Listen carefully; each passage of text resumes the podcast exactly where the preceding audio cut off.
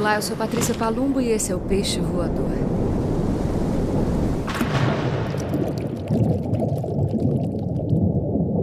Bom dia, boa tarde, boa noite para você que me ouve. Aqui estamos nós, seguindo nessa nossa infinitena, seguindo em casa na medida do possível, mantendo a sanidade na medida do impossível. Esses dias eu tô com uma música na cabeça e eu quero começar falando sobre isso. É uma música que Paulinho Mosca gravou muitos anos atrás, chamada Último Dia. E eu vou começar colocando um pedacinho dela para dizer por onde voaremos e mergulharemos hoje no peixe voador.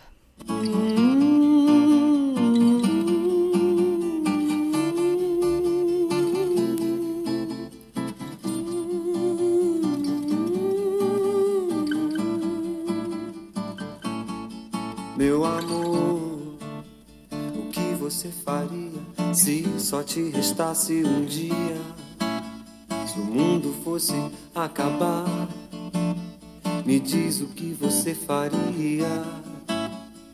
Ia manter sua agenda de almoço, hora, apatia, ou esperar os seus amigos na sua sala vazia meu amor, Essa é a pergunta. O que você faria se só restasse esse dia? Não acho que só reste o dia de hoje, acho que temos muito tempo ainda pela frente. Mas estamos, de uma certa maneira, enfrentando uma situação extrema, de fim de uma era, não há a menor dúvida. É o fim da era do poder do homem sobre o planeta, por mais maluco que isso possa parecer porque nós estamos em casa reféns de um vírus invisível, porque nós estamos reféns das mudanças climáticas que nós promovemos no planeta. Vocês sabem que eu tenho a possibilidade de ver o mar e acompanhar as coisas que acontecem no mar aqui perto de casa. E a temporada das baleias esse ano foi assombrosa. Muitas, muitas baleias passaram pelo litoral norte de São Paulo, agora nessa época de começo de inverno, em direção a Abrolhos. Elas passam de volta, elas têm seus bebês por aqui, algumas baleias encalham, mas o número é imenso. Conversando com minha amiga Tatiana Neves, que é especialista, é uma oceanóloga, diretora do Instituto Albatroz, ela me explicou que sem a pressão da pesca excessiva no mar, os estoques pesqueiros, porque é assim que fala a indústria da pesca, aumentam.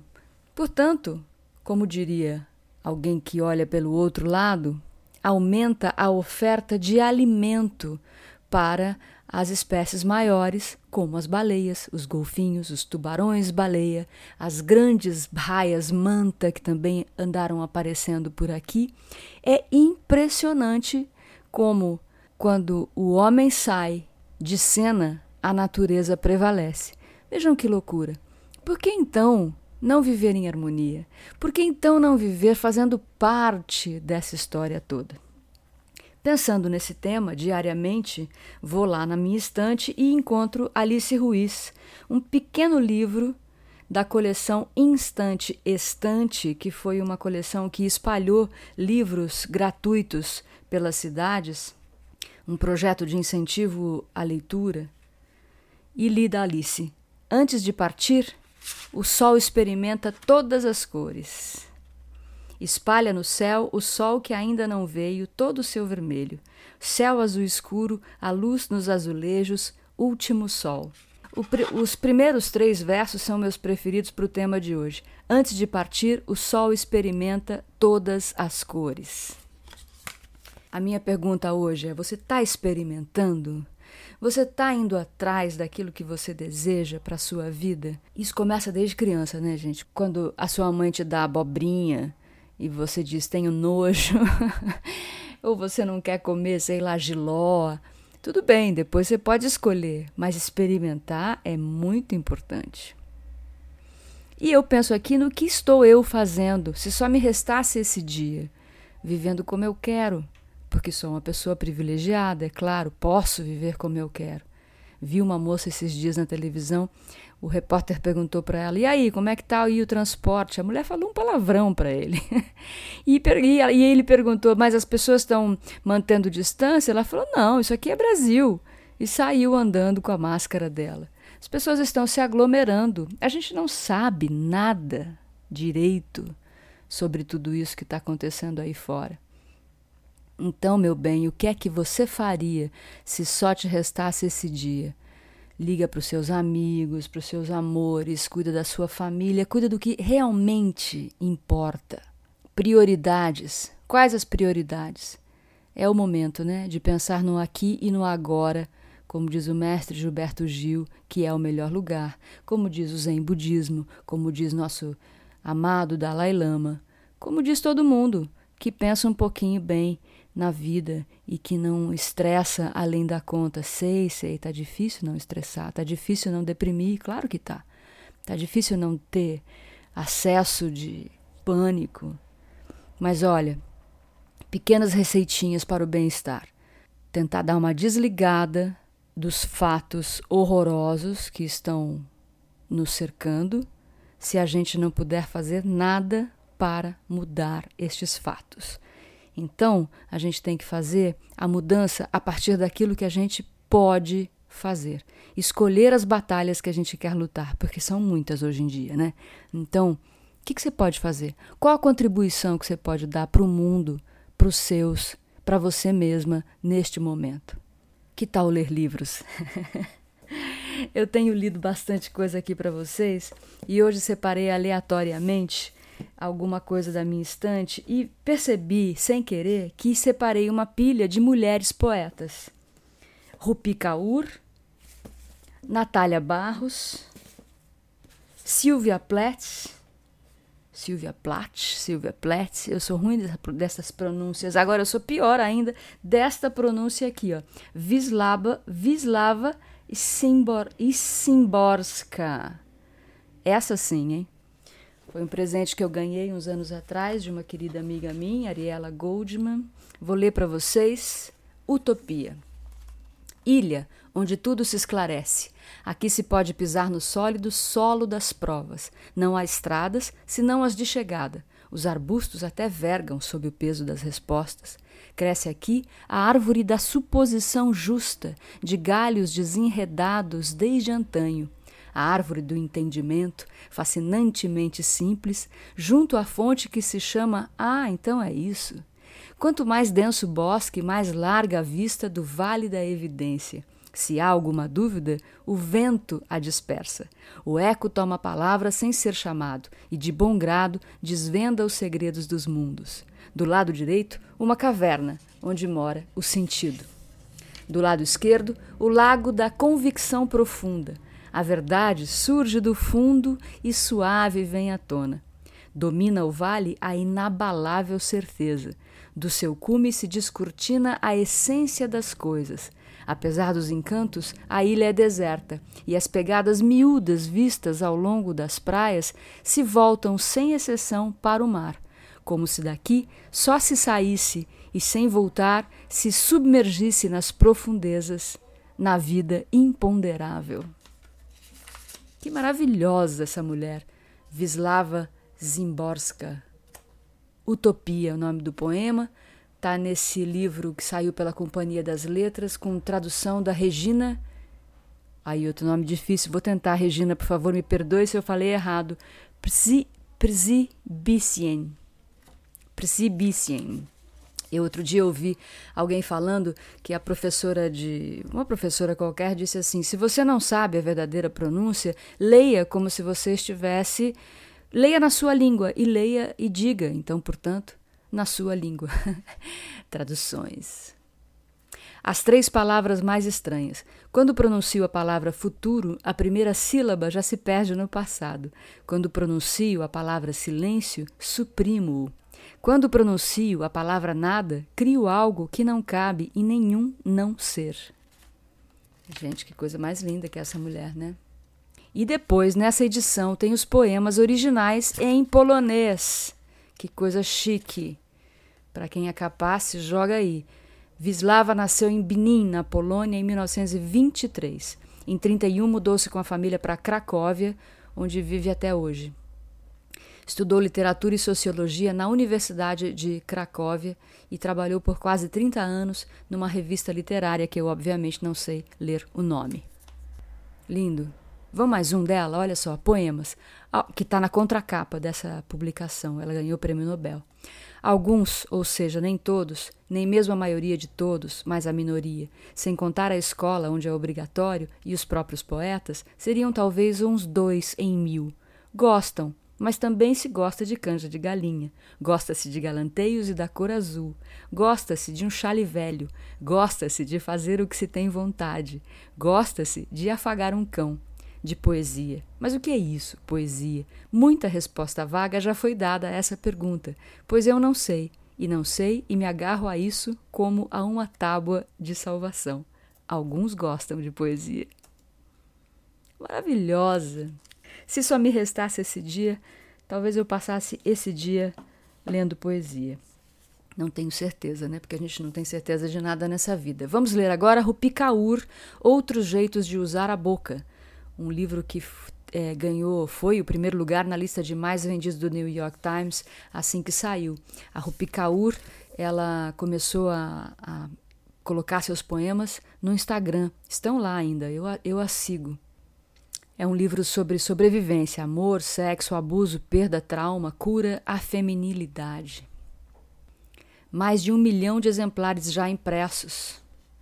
Ela mora no Canadá, imigrante da Índia tem nos livros seus melhores amigos, ela diz. Lista de tarefas depois que terminamos: 1. Um, buscar refúgio na sua cama. 2. Chorar até as lágrimas acabarem, vai levar uns dias. 3. Não escutar músicas lentas. 4. Deletar o número da pessoa do seu telefone, mesmo que esteja memorizado nas pontas dos seus dedos. 5. Não olhar fotos antigas. 6. Ir à sorveteria mais próxima e se presentear com duas bolas de menta com flocos de chocolate. A menta vai acalmar seu coração. Você merece o chocolate. 7. Comprar lençóis novos. 8. Juntar todos os presentes, camisetas e tudo que tem o cheiro da pessoa e deixar num centro de doação. 9. Planejar uma viagem. 10. Dominar a arte de sorrir e balançar a cabeça quando alguém mencionar o nome da pessoa no meio da conversa. 11. Começar um projeto novo. 12. Aconteça o que acontecer, não telefonar. 13. Não implorar por quem não quer ficar. 14. Parar de chorar, mais cedo ou mais tarde. 15. Se dar ao luxo de se sentir idiota por acreditar que você poderia ter construído uma vida na barriga de alguém. 16. Respirar. O jeito como vão embora diz tudo. Da próxima vez que pedir um café preto, você vai sentir o jeito amargo com que ele te deixou. Isso vai te fazer chorar, mas você nunca vai trocar de bebida. Você prefere ter as partes mais sombrias dele a não ter nada. Essa parte aqui do livro da Rupi é quando ela ainda está sofrendo horrores pela separação. Aí depois ela começa a a se levantar. Então tem um momento que ela diz assim: ó, Você já era um dragão bem antes dele chegar dizendo que você podia voar. Você vai continuar sendo um dragão por muito tempo depois da partida dele. Quero pedir desculpa a todas as mulheres que descrevi como bonitas antes de dizer inteligentes ou corajosas. Fico triste por ter falado como se algo tão simples como aquilo que nasceu com você fosse seu maior orgulho, quando seu espírito já despedaçou montanhas. De agora em diante vou dizer coisas como você é forte ou você é incrível, não porque eu não te ache bonita, mas porque você é muito mais do que isso. Aí nesse momento ela já está levantando, já está ficando mais poderosa com ela mesma. Como você ama a si mesma é como você ensina todo mundo a te amar. Você é a sua própria alma gêmea. A deusa entre suas pernas faz as bocas salivarem. Todas nós seguimos em frente quando percebemos como são fortes e admiráveis as mulheres à nossa volta. Vale a pena ler esse livro do começo ao fim, mesmo sendo um livro de poemas que a gente costuma ler desse jeito mais é, anárquico, né? Eu gosto de ler livros do começo ao fim, os de poesia, porque tem um sentido ali também, tem uma narrativa, né? A gente imagina, pelo menos. Nesse aqui, a narrativa é explícita. Natália Barros, Caligrafias, um livro lindo dela. Natália também é paisagista, falando aqui, né, da gente perto da natureza. Perversão da sereia. Que aflição ver Ulisses com todas aquelas amarras e ardis, enquanto um canto ainda mais sutil toca seu corpo, fazendo vibrar suas vísceras. Ofélia, vencida, nocauteada, insônia, ensimesmada, vendo pelo avesso, senhora fora de si, senhora das afogadas, vencida pelo óbvio, pelo cansaço, pelo acaso você chegasse no meu chateau encontrasse a mulher que você deixou à beira de um regato num bosque em flor. Que a fonte nunca seque, quero beber direto do coração, da mente, do coração, direto, diretamente, do centro, do meio, acertar do nada em cheio. Natália também tem vendido umas, falei, né, que ela é paisagista, ela tem vendido umas hortas prontas em caixotes lindos de madeira. Siga ela no Instagram, Natália Barros, lá você encontra esses caixotes incríveis. Poesia Grega e Latina, outro livro que eu tenho aqui na mão e que é meu livro de cabeceira desde os meus 18 anos. O amor agita meu espírito como se fosse um vendaval a desabar sobre os carvalhos. Quando eu te vejo, penso que jamais Hermíone foi tua semelhante, que justo é comparar-te a Loura Helena, não a qualquer mortal. Eu farei a tua formosura o sacrifício dos meus pensamentos, todos eles, digo eu, e adorar-te-ei com tudo quanto eu sinto. A lua já se pôs, as Pleiades também. Meia-noite, foge o tempo e eu estou deitada, sozinha.